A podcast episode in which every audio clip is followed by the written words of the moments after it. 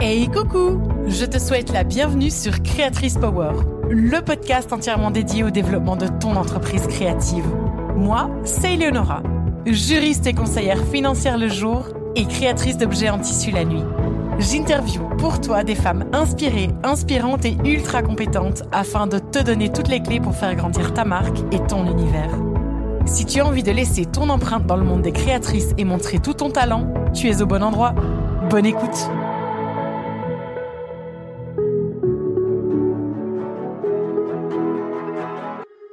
À toutes mes copines et collègues créatrices, bonjour. Madeleine, bienvenue et merci d'avoir accepté mon invitation à venir partager ton expertise et tes conseils avec les auditrices de Créatrice Power. Tu es graphiste, on te retrouve sur le Mado Studio et podcasteuse aussi puisque tu viens de lancer ton podcast Chromatica. Et si aujourd'hui tu es à mon micro, c'est parce que tu as accepté de venir parler aux créatrices et entrepreneuses créatives de l'importance d'une identité visuelle cohérente et d'un branding aligné. Avant de lancer dans le vif du sujet, j'aimerais te demander, Madeleine, de bien vouloir te présenter et de nous expliquer en quoi ton travail consiste et ce que tu fais pour euh, mettre en avant toutes ces, jolies marques et euh, ces jolies personnalités.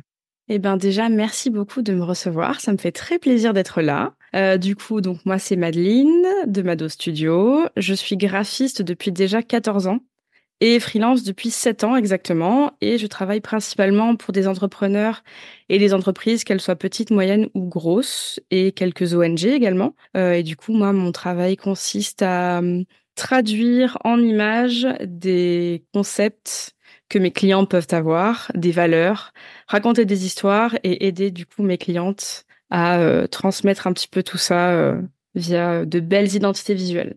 Merci Madeleine. Alors, je te propose, pour que tout le monde parte avec les mêmes bases, de bien vouloir nous expliquer avant de commencer en quoi ça consiste une identité visuelle et, c'est quoi le branding? Souvent, je, t'avoue qu'on entend ces deux notions, mais la plupart des fois, je pense que les gens utilisent l'une pour l'autre ou l'un pour l'autre ou l'autre pour l'un. Et, au final, je crois qu'il y a beaucoup plus de confusion que, que de vraie compréhension. Alors, c'est vrai que c'est deux concepts qui sont complètement confondus et pourtant l'un fait partie de l'autre étant donné que l'identité visuelle fait partie d'une stratégie de branding. C'est-à-dire que l'identité visuelle va être une partie du branding. Donc dedans, on va retrouver tout ce qui est logo, palette de couleurs, typo, éléments illustrés, etc. Et le branding, en fait, c'est quelque chose de beaucoup plus large qui va englober tout ce qui va être du coup identité visuelle, identité sonore, photographie, vidéo, scénographie, déco d'intérieur, etc. Et tout ça, en fait, va faire partie d'une stratégie. Voilà. Et après, en troisième concept, on a euh, le personal branding, qui est lui aussi une stratégie de branding, mais un peu plus personnelle. Eh bien, merci. On va on va y aller, on va se lancer et on va décortiquer un petit peu tout ça et surtout voir en quoi le fait de connaître et de maîtriser ces notions va permettre aux créatrices et entrepreneuses créatives de mettre encore un petit peu plus leur création en avant et de pouvoir les vendre euh, mieux. Alors, j'aime bien euh, partir sur des imaginons que. mise, en, mise, en, mise en contexte. Imaginons que je lance ma marque. Alors, on parlera du cas où la marque a déjà été lancée et on part sur un, changement plus tard, mais imaginons que je lance ma marque. À quel moment de son élaboration je dois commencer à décider d'une identité visuelle? Est-ce que je fais ça au tout début ou est-ce que je fais ça euh, après avoir déjà réfléchi à ma cible, à mon business plan ou, peut-être à la toute fin? Je sais que ça fait partie des choses qu'on a envie de, de penser depuis le début, mais je me demande si c'est pas contre-productif. Alors, le mieux, c'est quand même d'avoir des fondations solides quand on veut créer un business, euh, une marque, que ce soit euh, de la vente en ligne ou euh, de la prestation de service, il faut avoir une base super solide, savoir où tu veux aller, quelle va être ta clientèle, qui va être ton client cible, à qui tu veux parler, quelles valeurs tu veux transmettre, etc. Et là, ça va être euh, vraiment le moment, une fois où tu as tous ces éléments, que tu vas vraiment pouvoir réfléchir à une stratégie graphique et à une stratégie de branding. Parce que sans ça, en fait, euh, que tu le fasses toi-même ou que tu fasses appel à un professionnel, on va être incapable de traduire le bon message. Et donc, tu vas peut-être créer quelque chose qui va pas aller dans le sens de ce que tu veux faire avec ton bise. Et donc, tu vas attirer la mauvaise clientèle ou tu vas tout simplement manquer des ventes parce que tu vas pas parler à la bonne personne. Du coup, euh, c'est mieux d'avoir fait tout ce travail-là, mais généralement, c'est un travail qu'on fait quand on veut que son bise fonctionne dès le début. Ça, c'est on peut pas, on peut pas passer outre. Une fois qu'il y a tout ça, euh, bah, tu peux contacter quelqu'un ou tu peux te renseigner sur comment faire euh, toi-même. Alors justement, dans le euh, quand on se lance, souvent on essaye un petit peu de euh, minimiser les coûts. Et ma question était de savoir si est-ce que travailler son identité visuelle, c'est quelque chose qu'on peut faire soi-même avec les outils gratuits qu'on a à disposition? alors, on est d'accord que ce sera jamais aussi bien bien fait que par un professionnel, mais est-ce que c'est quelque chose qui s'envisage ou est-ce que c'est quelque chose qui peut être contre-productif dans le sens où on risque très vite de basculer dans euh, des typographies qu'on a déjà vues 100 fois des couleurs qui sont peut-être pas les couleurs euh, qui seraient indiquées pour euh, ce genre de d'entreprise. Est-ce qu'on peut faire ça soi-même et dans quelle mesure? Et est-ce qu'alors on pousse ça jusqu'au bout ou est-ce qu'on fait juste les bases et on attendra de clarifier après? Comment est-ce que comment est-ce qu'on peut faire ça?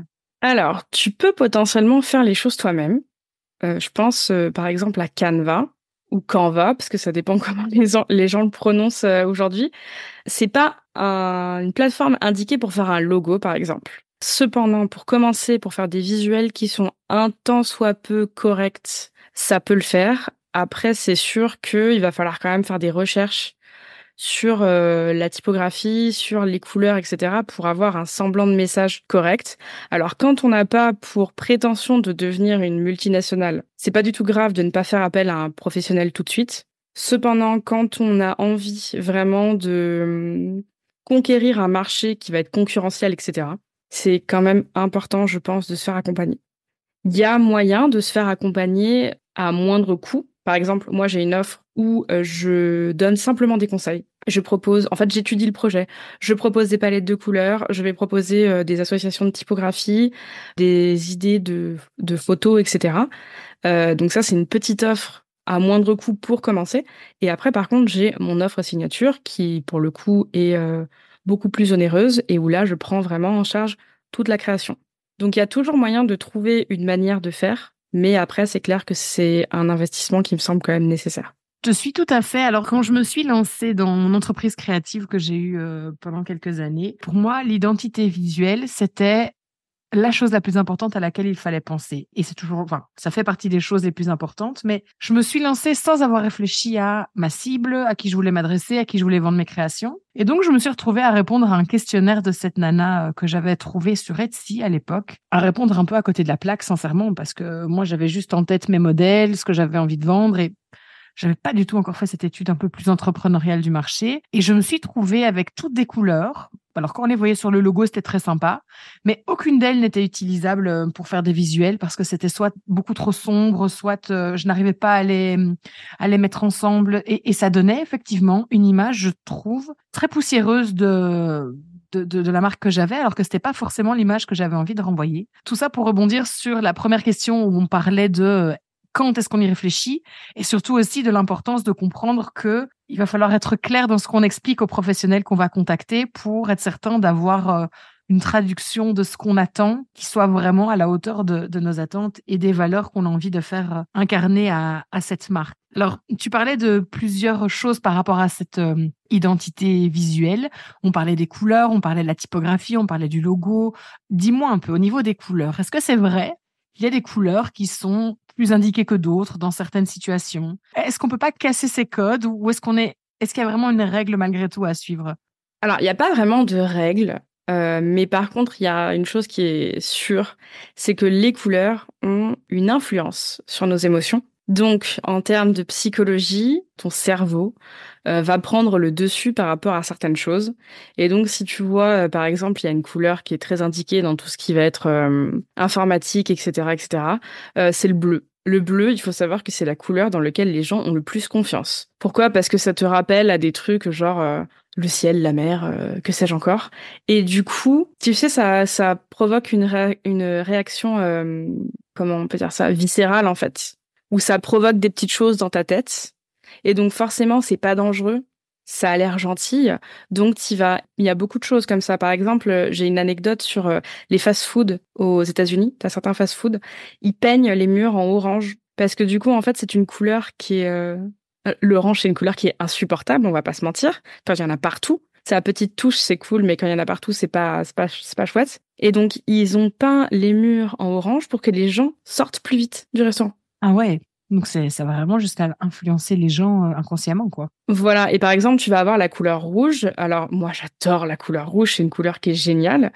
Mais tu as beaucoup de gens qui vont te dire qu'en fait c'est trop violent comme couleur. Et c'est vrai, tu peins pas le mur de ta chambre à coucher en rouge parce que euh, bah, parce que tu, ferais des cauchemars, tu serais excité, enfin ça n'irait pas. Euh, là, je digresse un petit peu dans la décoration intérieure, mais c'est pour te montrer qu'il y a vraiment une influence sur la psychologie. Tu sais, le, rouge, on y pense, c'est tout ce qui va être viscéral, l'urgence, le sang, les choses pas cool. Donc du coup, ça a utilisé euh, avec parcimonie, par exemple. Après, euh, je pense que toutes les couleurs peuvent être utilisables suivant les autres couleurs avec lesquelles elles vont être introduites dans une identité visuelle. Mais euh, c'est sûr que tu vas pas utiliser du rose si, par exemple, tu veux vendre, je sais pas moi, des affaires pour la chasse. Ok ouais potentiellement, si tu te niches, mais si tu te niches vraiment très bien, et ça va être une toute petite niche pour les femmes euh, qui aiment les strass et les paillettes sur leur physique, pourquoi pas Et je sais que cet exemple est horrible, mais c'est le seul truc super masculin qui me vient à l'esprit. Tu vois, forcément, il y a des, il y a quand même des choses à faire. Il y a encore des codes. C'est sûr qu'il y a des codes à casser. Par exemple, aujourd'hui, moi, j'essaye énormément de ne plus rentrer dans la genrification du bleu et du rose. J'adore utiliser du rose sur certains projets parce que c'est une couleur qui est géniale. J'adore utiliser du violet.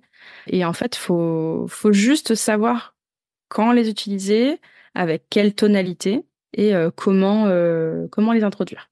Alors, tu, tu me parles de, de tonalité et je visualise, tu vois, cette palette où tu as tous les roses, tu vois, il suffit de déplacer le curseur et tu as le, le code euh, X ou n'importe quel code de la couleur. Comment tu fais savoir ce qui existe et ce qui va bien aller. Moi, c'est quelque chose, j'arrive pas à concevoir. Il y a tellement de choix. Alors, j'avoue qu'aujourd'hui, tu as des outils pour trouver les couleurs, mais surtout, il faut se faire, enfin, quand, quand tu es graphiste, il faut aussi se faire confiance, tester des choses, et parfois, il y a des trucs qui ne fonctionnent, mais alors, pas du tout. Tu as parfois des cacophonies euh, colorimétriques qui sont horribles, et, euh, et parfois, en fait, c'est juste que c'est agréable à regarder.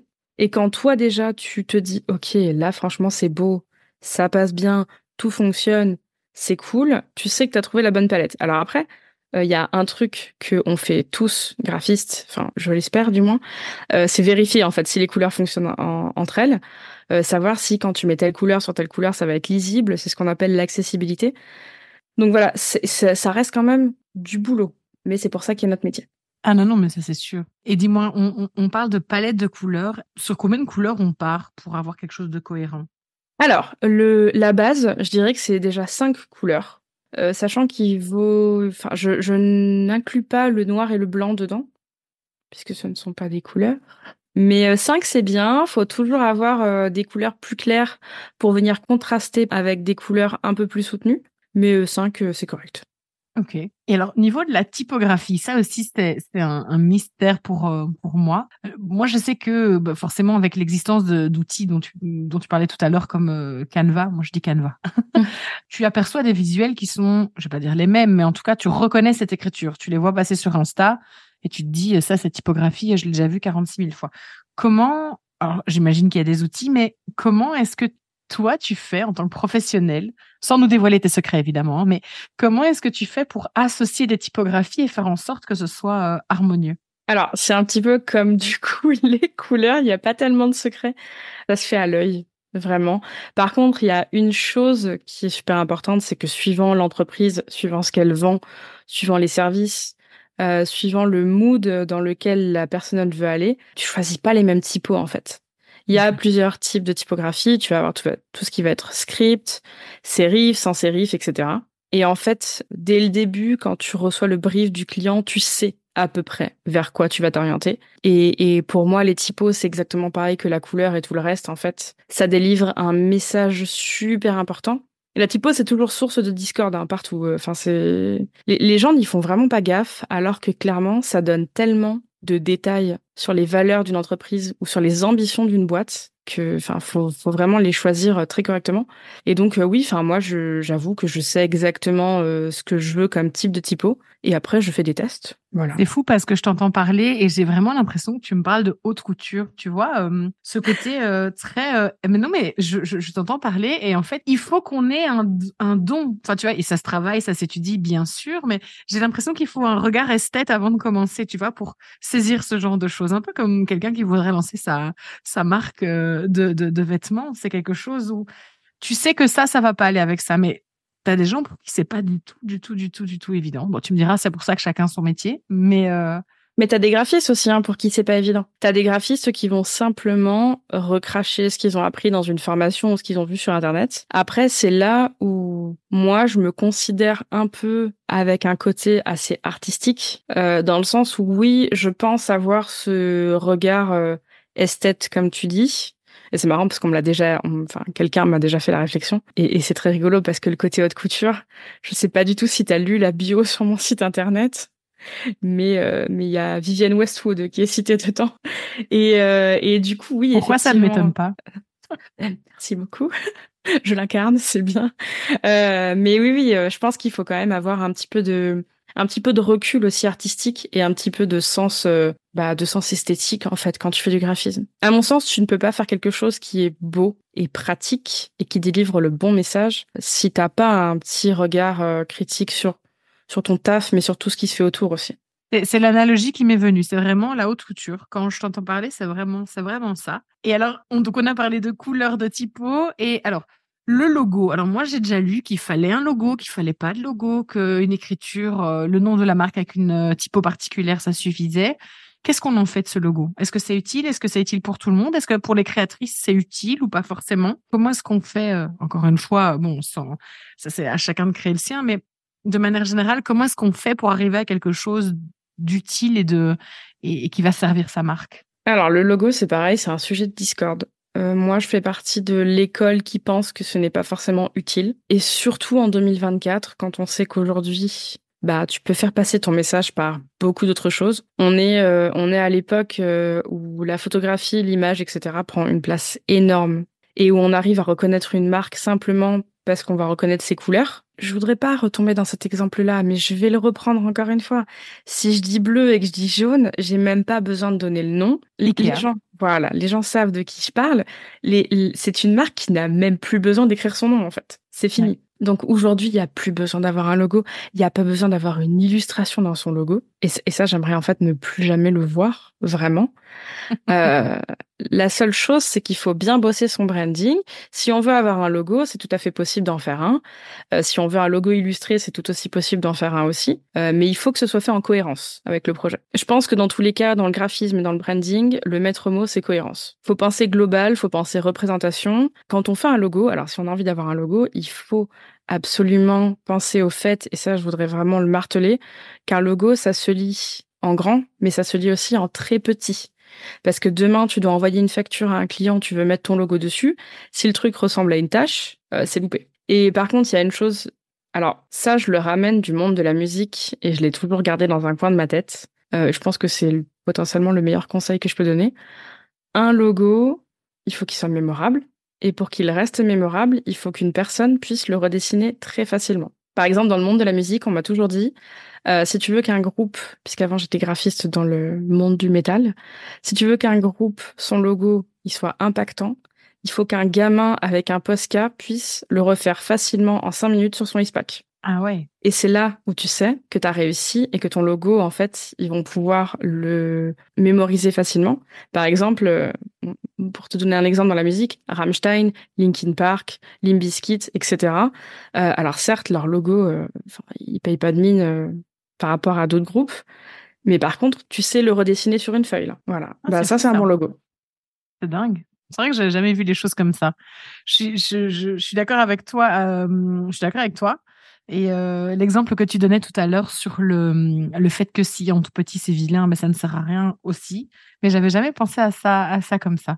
Eh bien, écoute, disons que maintenant, on part sur, imaginons que le deuxième, on parte sur une situation où une marque existe déjà, et donc elle a déjà, de manière plus ou moins artisanale ou pas, euh, une identité visuelle, et qu'elle décide de changer, de la modifier, de la moderniser. Quand est-ce que c'est judicieux de faire ça? Parce que j'ai l'impression que souvent ça se fait un peu au hasard ou parce qu'on en a un peu marre, on s'est lassé, donc on passe à autre chose. Mais est-ce qu'il y a des moments stratégiques plus judicieux pour un changement d'identité visuelle et est-ce que ça va de pair avec autre chose?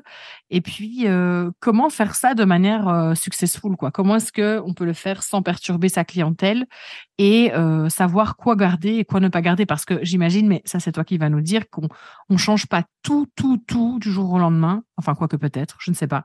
Et donc comment est-ce qu'on change son identité visuelle sans se foirer en gros? Il n'y a pas de meilleur moment je dirais. Il n'y a pas de moment indiqué, enfin du côté graphique, hein, je veux dire. Je dirais que le meilleur moment, c'est quand euh, il y a une, il y a un changement qui s'opère dans l'entreprise ou chez la personne.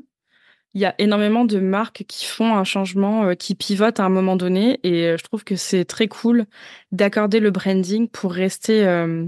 Alors, je vais employer le mot de 2023 sur Instagram, très aligné avec son business.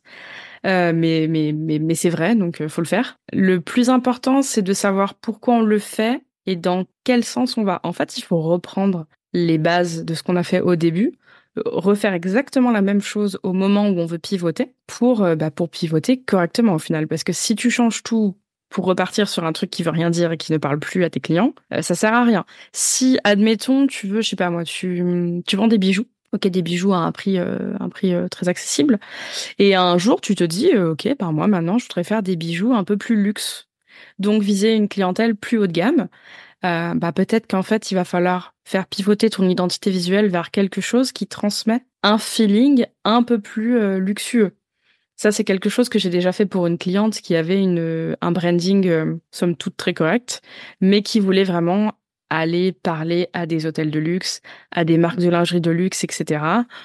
On est parti sur une identité visuelle vraiment qui sentait, euh, qui sentait l'hôtel Pullman, quoi. On était sur quelque chose. Euh, alors, c'est un peu vulgaire. Euh, la vibe, c'était expensive sex, comme dans euh, Emily in Paris. Je vois, je vois, je vois ce que tu veux dire. Il y avait, il y avait ce, ce, c'est trop cher pour toi, on va dire ça comme ça. Et du coup, on a repositionné, enfin, elle a repositionné son entreprise comme ça. On a repositionné l'identité visuelle. Elle a refait des photos qui allaient dans ce sens-là. Et en fait, tout s'est coordonné d'un coup. Et donc, forcément, bah, ses clients sont arrivés euh, en corrélation avec ça. Voilà. Donc, euh, le tout, c'est de pas le faire d'un coup, de pas marquer une rupture nette. À mon sens, ça ne sert à rien de mettre euh, son site en pause et de dire euh, rebranding en cours, euh, on se revoit bientôt, etc. Je pense que c'est la meilleure manière de paumer ses clients. Par contre, commencer à introduire la chose par des petits changements pendant qu'effectivement il y a un professionnel qui bosse sur le rebranding, c'est pas mal. et puis surtout, en fait, ça va passer par beaucoup de choses. Ça va passer sur le ton de la marque, la photo, le graphisme, ça c'est clair. Euh, et puis euh, bah, la communication, va falloir communiquer à fond sur le changement. Et puis voilà, parce qu'aujourd'hui, tu as beaucoup de marques qui se repositionnent tous les quatre matins pour suivre des tendances. Euh, je pense à des tendances TikTok, à des tendances Instagram, etc. Et au final, toi, quand tu ouvres ton téléphone, ben tu tombes sur un post de la marque et en fait, tu sais plus si c'était cette marque-là que tu voulais suivre ou pas. Parce que hier, elle te parlait, mais aujourd'hui, en fait, euh, ben, euh, t'es en mode OK boomer. Enfin, je voilà. Donc, je pense qu'il faut vraiment le faire encore une fois, le maître mot, en cohérence et avec un but. Et donc oui, le, le, quand on change de positionnement, forcément, c'est un des moments où tu vas devoir, je, pense que c'est même indispensable, non, de changer cette identité, euh, cette identité visuelle. Mais souvent, c'est vrai qu'on a des exemples de, de, changements qui se sont pas trop bien passés, où, où les gens se rappellent plus du changement que, que de, des nouvelles valeurs ou des nouvelles propositions de la, de, la, de la boîte, parce que peut-être justement ça s'est fait brusquement, on est passé du rouge au bleu, et puis euh, la typographie a changé, et puis euh, on, et on change le nom aussi, et on en profite pour changer, et puis euh, et comme tu dis, les gens ne, ne, ne, ne s'y retrouvent plus. Et si on prenait maintenant la, la situation pour euh, les, les, créatrices et les entrepreneuses créatives, quels seraient toi tes conseils si elles, tu vois, imaginons elles ont lancé leur marque et au début, ben forcément tu te lances un peu comme moi j'ai fait et tu choisis des couleurs que tu aimes bien parce que c'est des couleurs que tu aimes bien et t'as pas toute cette réflexion, t'as pas ta réflexion sur la cible. Bref, tu vends tes créations, ça fonctionne bien et puis tu te sens plus trop aligné ou euh, tu, tu c'est plus très cohérent, tu as envie de, de, retravailler un petit peu tout ça. Quels seraient tes conseils pour le faire d'une manière qui ne soit pas perturbante pour la clientèle? Bah, déjà, je pense qu'il y a un truc à prendre en compte, c'est que quand tu es créatrice, même si tu vends une partie de ce qui sort de ta tête, euh, il faut pas oublier que tu vas parler à des gens qui ne te connaissent pas forcément. Donc, je pense que même si c'est bien d'inclure des choses que toi tu aimes, ça peut parfois ne pas aller dans ton sens. Et c'est un petit peu se tirer une balle dans le pied. Parce que c'est pas parce que toi tu aimes quelque chose que ça va parler à ta clientèle, etc. Donc après, pour pivoter, bah faut simplement le faire euh, un peu plus en cohérence, se repositionner déjà, première chose, se dire ok bon là euh, là j'ai envie de parler maintenant à cette clientèle là, donc là je vois effectivement que dans mon identité visuelle ça ça va pas trop fonctionner. En fait je pense qu'il faut toujours et ça c'est un truc que les graphistes, enfin que certains graphistes font, moi je le fais beaucoup, se placer du côté euh, client. Si toi t'étais client de, de, de ton entreprise, qu'est-ce que t'aimerais voir et est-ce que ce que tu vois actuellement ça te parle? Est-ce que tu irais acheter tes propres produits? Est-ce que si demain tu ouvres Etsy par exemple, alors Etsy c'est pas vraiment un bon exemple parce que t'as pas trop d'identité visuelle dessus, mais euh, si tu ouvres Instagram, tu vois une créatrice etc, tu vas sur son feed et en fait ça te parle plus ou moins. Et puis hop, Instagram te propose une autre artiste qui fait à peu près la même chose, mais avec une identité visuelle qui vraiment te parle. C'est là où il faut se poser la question de du coup, est-ce que du coup mon image correspond à ce que je veux dire, tu vois? Je me suis un peu embrouillée, mais. Non, non, je vois ce que tu veux dire. C'est euh, non, non, mais c'est euh, un très très bon conseil, c'est se mettre dans la dans la peau au final de la cible et de voir un petit peu si de la manière dont tu vas aller les chercher, ben, c'est la bonne manière d'aller les, les chercher, d'aller les les convaincre de venir chez toi plutôt que chez euh, chez une autre. Ouais, puis je pense qu'il faut il faut vraiment réussir à, à prendre du recul sur ton identité visuelle et vraiment je pense quand même qu'il faut à un moment donné réussir à dissocier euh, ton toi profond. Je vais donner un exemple euh, ultra ultra parlant. Euh, moi, je, je suis une personne qui adore le black metal. j'adore aller faire des concerts de métal. J'ai une bague tête de mort sur le doigt. j'ai des yeux en terre cuite que je fais moi-même qui sont accrochés au mur. Et pourtant, quand on regarde mon travail, ben ça se voit pas. Il y a le côté rock and roll parce que ça on me l'enlèvera pas, mais par contre dans mon travail je suis une personne super colorée parce que euh, c'est là où j'ai choisi de me placer parce que je ne veux plus travailler pour des black, des black métalleux euh, et, des groupes de métal. Donc au bout d'un moment il faut aussi se replacer et être un petit peu honnête avec soi-même pour qui tu veux bosser, à qui tu veux vendre tes produits et donc vraiment te créer une image en cohérence. Et puis euh, parfois tu as des gens qui vont à l'opposé total comme moi de ce qu'ils sont parce qu'ils ont envie de travailler avec certaines personnes. Moi, j'ai envie de travailler avec des gens euh, qui sont solaires, euh, des nanas qui ont des projets super colorés, super ambitieux et puis euh, super engagés. Et donc, j'ai adapté mon identité visuelle en fonction. Parce que sinon, c'est sûr que j'aurais pas attiré ces nanas-là. Mais c'est, fou que tu me le dises comme ça parce que j'ai préparé un épisode sur comment déterminer son nom, donc qui fait aussi partie de, de l'identité d'une, marque, son nom de marque. Et une des choses que je dis, c'est, la même chose, c'est ton nom, doit, ton nom de marque doit te faire plaisir évidemment parce que c'est toi qui vas l'utiliser tous les jours. Mais il faut aussi se dire que c'est la première chose que les gens vont voir de ce que tu proposes. Et ça peut les arrêter. Ça, rien qu'un nom, peut les arrêter et dire ah non non c'est pas chez elle que j'ai envie d'aller euh, mmh. envie d'aller acheter donc c'est tout à fait cohérent avec euh... non non c'est sûr c'est est-ce que réfléchir euh... et ce que tu dis c'est très vrai par rapport à l'identité visuelle c'est la première chose que les gens vont voir on n'y pense jamais mais tu peux avoir un produit qui est super. Et là, je te parle de produits qui soient physiques ou que ce soit un produit euh, digital ou n'importe quoi. Tu peux avoir le meilleur discours de la Terre, etc. Ça change rien au fait que la première chose que les gens vont voir, c'est ton identité visuelle. Et ça, c'est négligé, mais, mais, mais à la puissance 5000 par tout le monde. Je reprends l'exemple d'IKEA. IKEA, c'est depuis l'autoroute que tu vois son identité visuelle. T'as pas besoin de chercher midi à 14 heures. Du coup, euh, du coup, ça me semble être quelque chose quand même qu'il faut prendre en considération. Et puis, euh, puis il faut s'oublier parfois un petit peu. Euh. Quand, quand, on, quand ton but c'est de faire du business, de vendre tes produits, peu importe en fait que t'aimes les chèvres du Larzac ou que tu collectionnes les mugs en forme de chat, enfin, on s'en fout. Si ça correspond pas à ta cible, ça correspond pas à ta cible. Ça, tu le gardes pour toi. Non, non, c'est sûr. tu vois, je, je communique pas autour d'Harry Potter et pourtant, je suis une grande fan d'Harry Potter. Quelle maison? Serre d'aigle. la meilleure. Quelle question?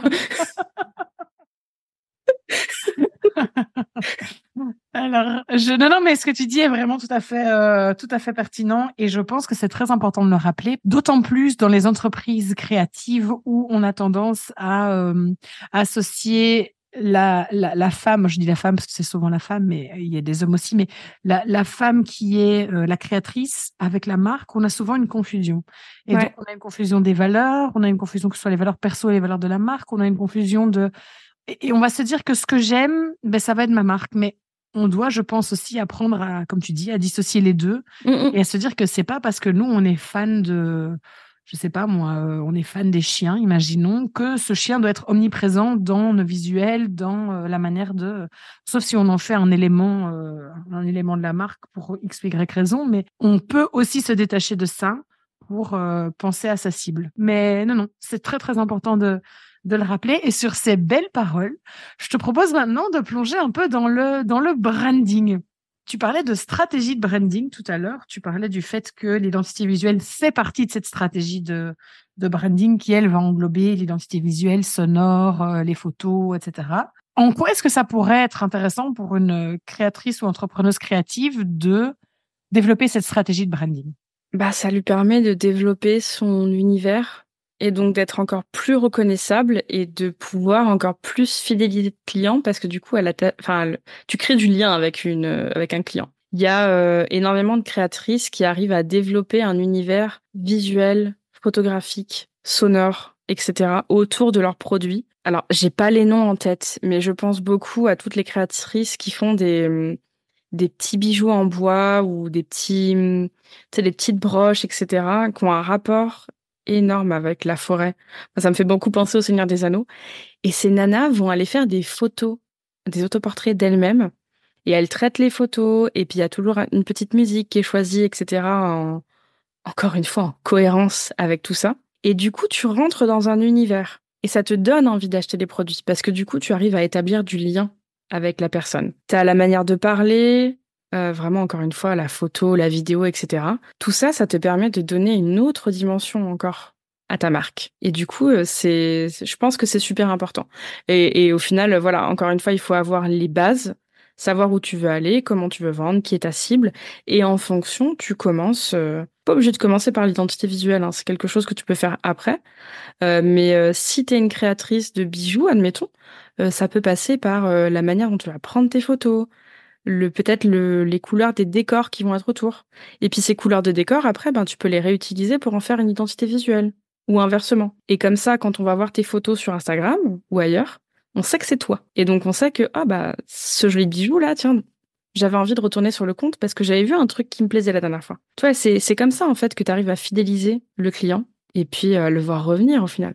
Et euh, comment est-ce que, alors, je, je, je crois déduire la réponse de ce que tu viens de dire, mais comment est-ce que du coup ça va se travailler? Moi, je serais partie de l'identité visuelle, mais j'entends que c'est pas forcément ça le premier point. Comment Ok, je me dis, ok, je, je suis, je suis une des auditrices ici et j'entends, je me dis, c'est vrai que moi, au niveau branding, j'ai pas trop réfléchi. Je fais un peu les choses comme ça, comme elles viennent. Je vais me concentrer là-dessus. On se concentre sur quoi d'abord? Alors, c'est pas bête de partir de l'identité visuelle parce que ça te donne une base. Admettons, tu fais ton identité visuelle, donc tu as euh, une palette colorimétrique, tu as des typos, etc., etc. Mais surtout, je pense que les couleurs, c'est ça qui va définir le reste. Euh, en fonction de ça, bah, si tu dois faire des photos, tu sais que tes photos, faudrait qu'elles soient plus dans ces tonalités-là. Par exemple, euh, si tu veux faire des photos de toi, tu sais que par exemple, tu vas choisir les vêtements que tu vas porter ou l'endroit où tu vas shooter ou le fond euh, photo en fonction des couleurs de ton branding. Par exemple, moi, c'est quelque chose que j'ai fait pour Chromatica.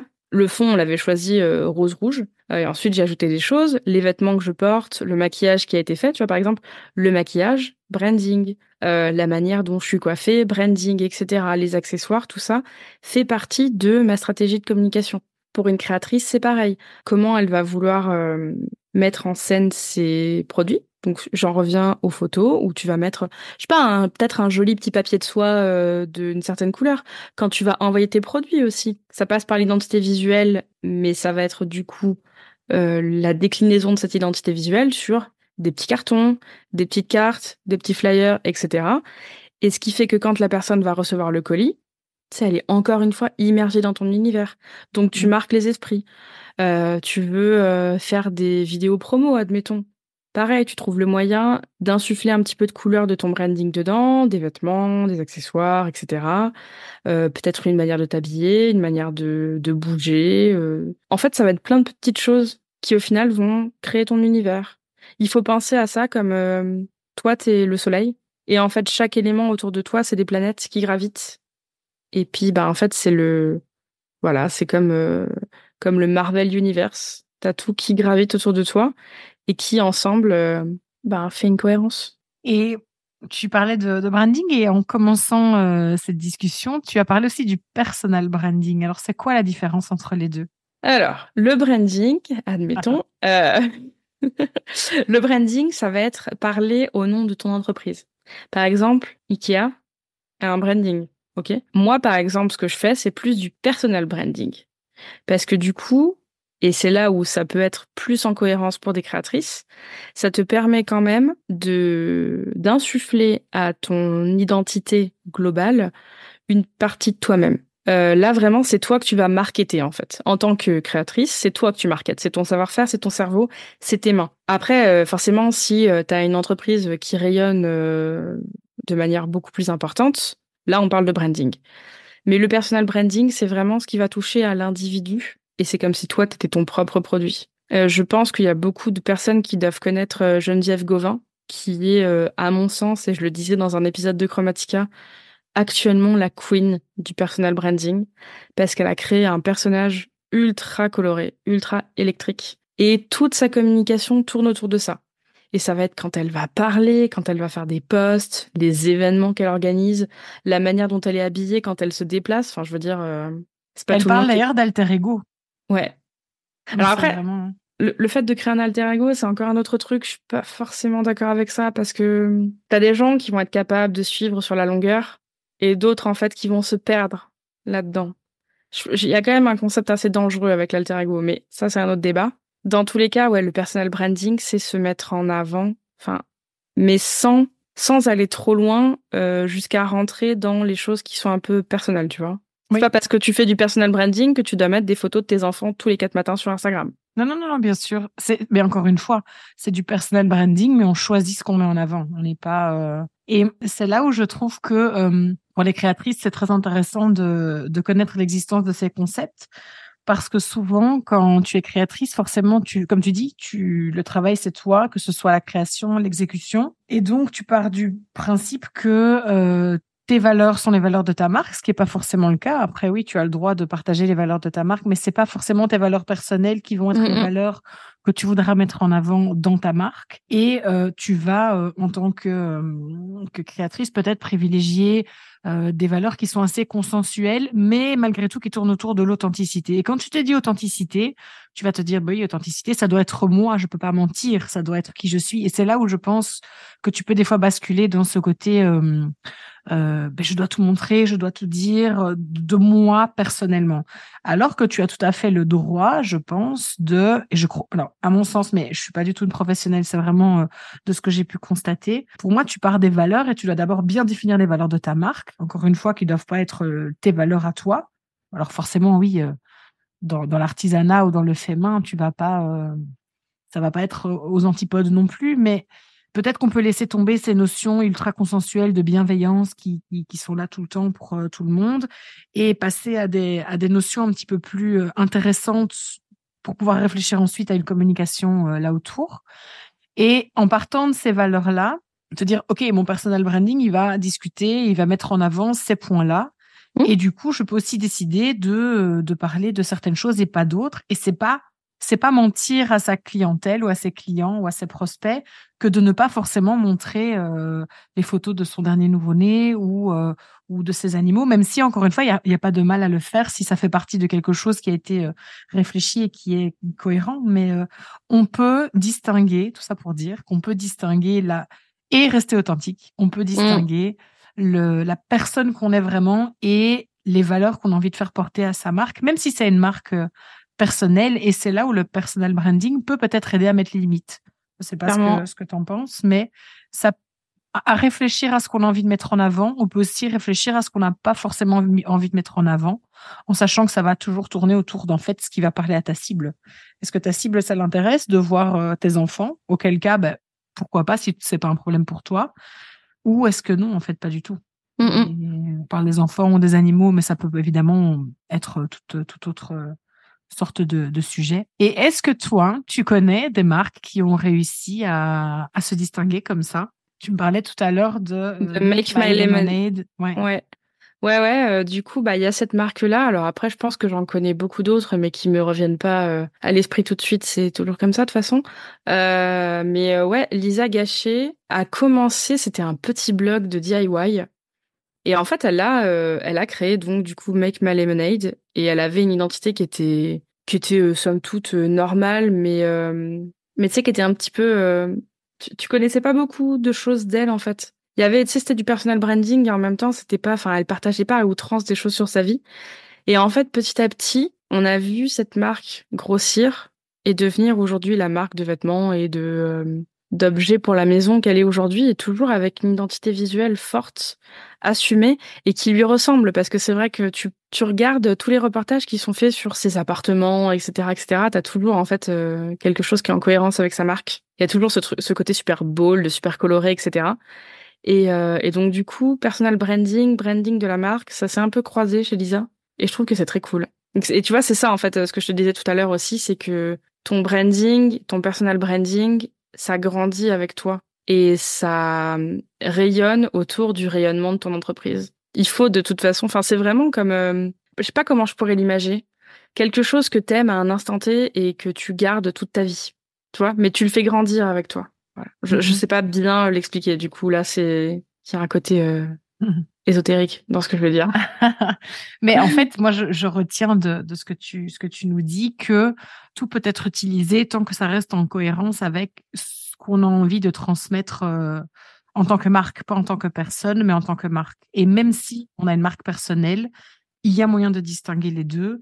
Et, euh, ce branding, alors le branding, moi je le comprends dans ce que tu expliques comme quelque chose de plus euh, les grosses boîtes pour les, les, boîtes qui ne sont pas directement liées à une personne. Et ce, le personal branding plus quelque chose qui pourrait être un concept qu'on attribuerait plus facilement à une créatrice. Mais mais je comprends aussi qu'en fait, ça peut être un choix stratégique d'être une créatrice ou une entrepreneuse créative et de décider de partir sur un branding plutôt qu'un personal branding si on a envie peut-être de donner une image plus détachée et moins euh, euh, je partage les coulisses de qui je suis euh, en tant que personne, qui va coudre de mes mains ou qui va réaliser des bijoux de mes mains. Euh, en fait, en soi, tout est stratégie. Et quand je dis stratégie, c'est pas euh, dans le sens péjoratif du terme forcément, mais c'est dans le sens euh, tout est à réfléchir et tout est un choix qui va positionner la marque différemment et qui va permettre d'être lu différemment aussi. C'est absolument ça. De plus en plus aujourd'hui, les gens font ça. Et tu vois, ce que tu dis, c'est très cohérent dans le sens où tu as des marques qui vont opter pour un branding qui va les propulser au sommet mais en fait, si tu veux, ce qui est derrière ne suit pas. C'est là où le branding, le personal branding et le graphisme jouent un rôle qui est super important et qui peut faire toute la différence. C'est que c'est un petit peu comme le masque que tu mets. C'est la façade que tu présentes au monde, en fait. Et la manière dont elle va être reçue, si ça suit pas derrière, si toi ton taf derrière ne suit pas, tu te tires une balle dans le pied et tu te plantes. T'as énormément de marques qui ont fait ça. Euh, la dernière en date, et j'adore cet exemple-là, c'est Guerlain. Avec leur euh, crème, ça fait un euh, tollé quantique. Avec leur crème, euh, oui, leur crème quantique, tu vois. Eux, ils ont poussé le, le, le... Alors là, pour le coup, c'est du marketing, mais le, branding est une stratégie, un marketing dans tous les cas. on est sur une marque qui est censée donner confiance parce qu'elle est là depuis des dizaines d'années. Je veux dire, il n'y a pas une nana qui a pas un produit Guerlain dans sa salle de bain, même si c'est très onéreux. Euh, mais ta maman ou ta grand-maman ont forcément du Guerlain chez elle. Et là, ils sont allés pondre un truc qui est genre du bullshit, du turbo bullshit, même si j'ose dire. Tout ça parce que parce qu'ils ont voulu surfer sur une vague. Alors quelle vague, on sait pas. Et au final, ils, ont provoqué un tollé médiatique, mais de dingue. Et ils se sont boités, mais comme Jaja. Ah oui, non, c'est. C'est. pour moi, c'est incompréhensible. Et du hein, coup.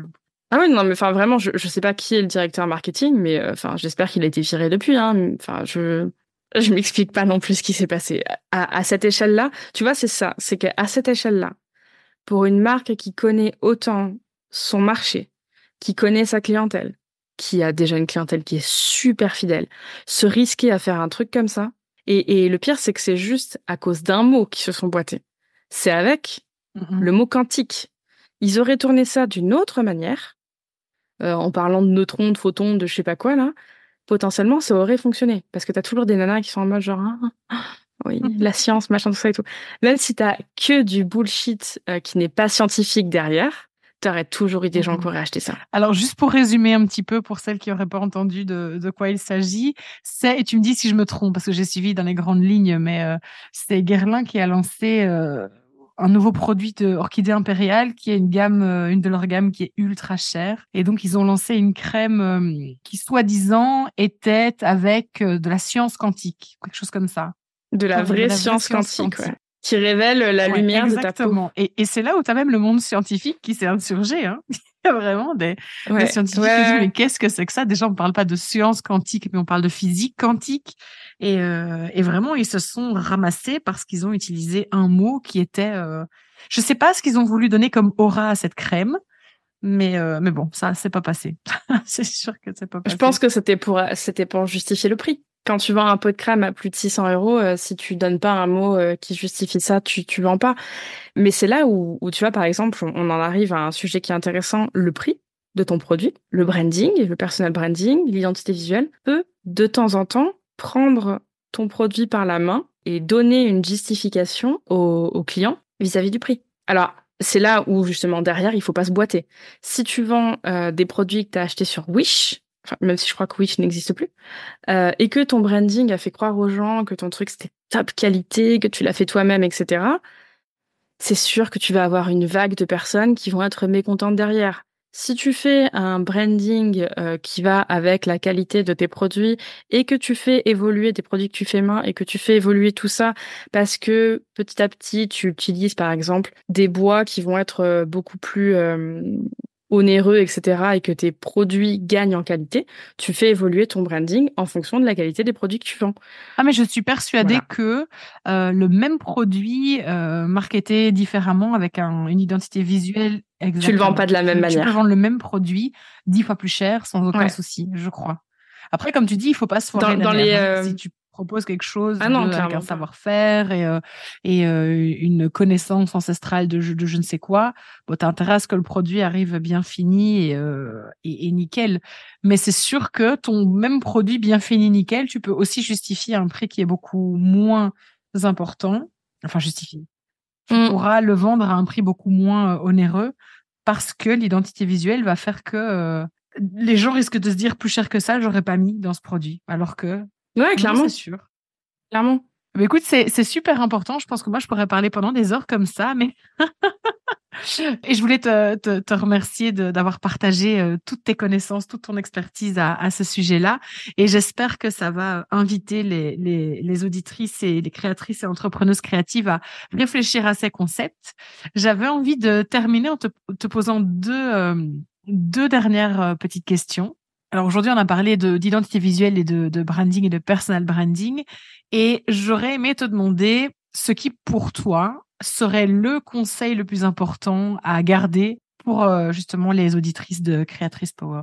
Ne pas négliger euh, une bonne identité visuelle ou un bon branding ou un bon personal branding parce que c'est vraiment ce qui peut faire toute la différence et ce qui peut donner plus de poids à un projet. Euh, ça peut euh, ça peut générer beaucoup plus de ventes. C'est vraiment un outil qui est super important et ça peut permettre à une entreprise de décoller, comme ça peut permettre à une entreprise qui est très bien installée de ne pas décoller et de tomber en désuétude.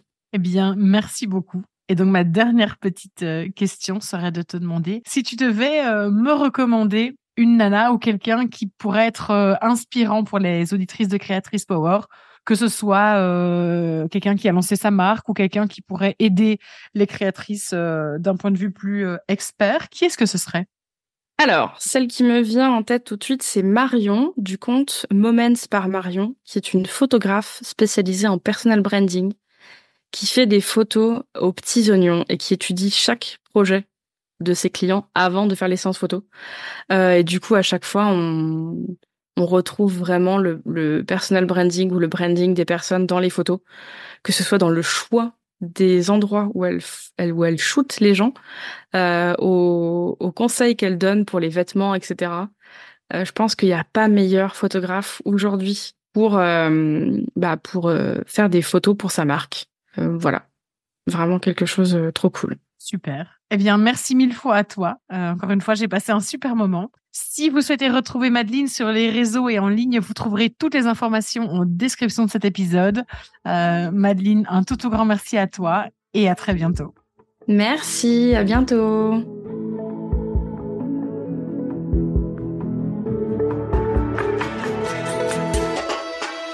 Merci infiniment d'avoir écouté cet épisode de Créatrice Power. J'espère qu'il t'a apporté inspiration, connaissance et de quoi nourrir ta réflexion pour faire grandir ton entreprise créative et ta marque. N'hésite pas à noter cet épisode sur ta plateforme d'écoute préférée et à le partager sur les réseaux sociaux. Cela me permettra de grandir avec toi et de fournir toujours plus de contenu de qualité. Rejoins-moi sur la page Instagram de Créatrice Power pour obtenir davantage de conseils et d'inspiration entre chaque épisode du podcast. Je t'y accompagne de mille et une façons pour faire briller ta créativité et réaliser tes rêves. À bientôt!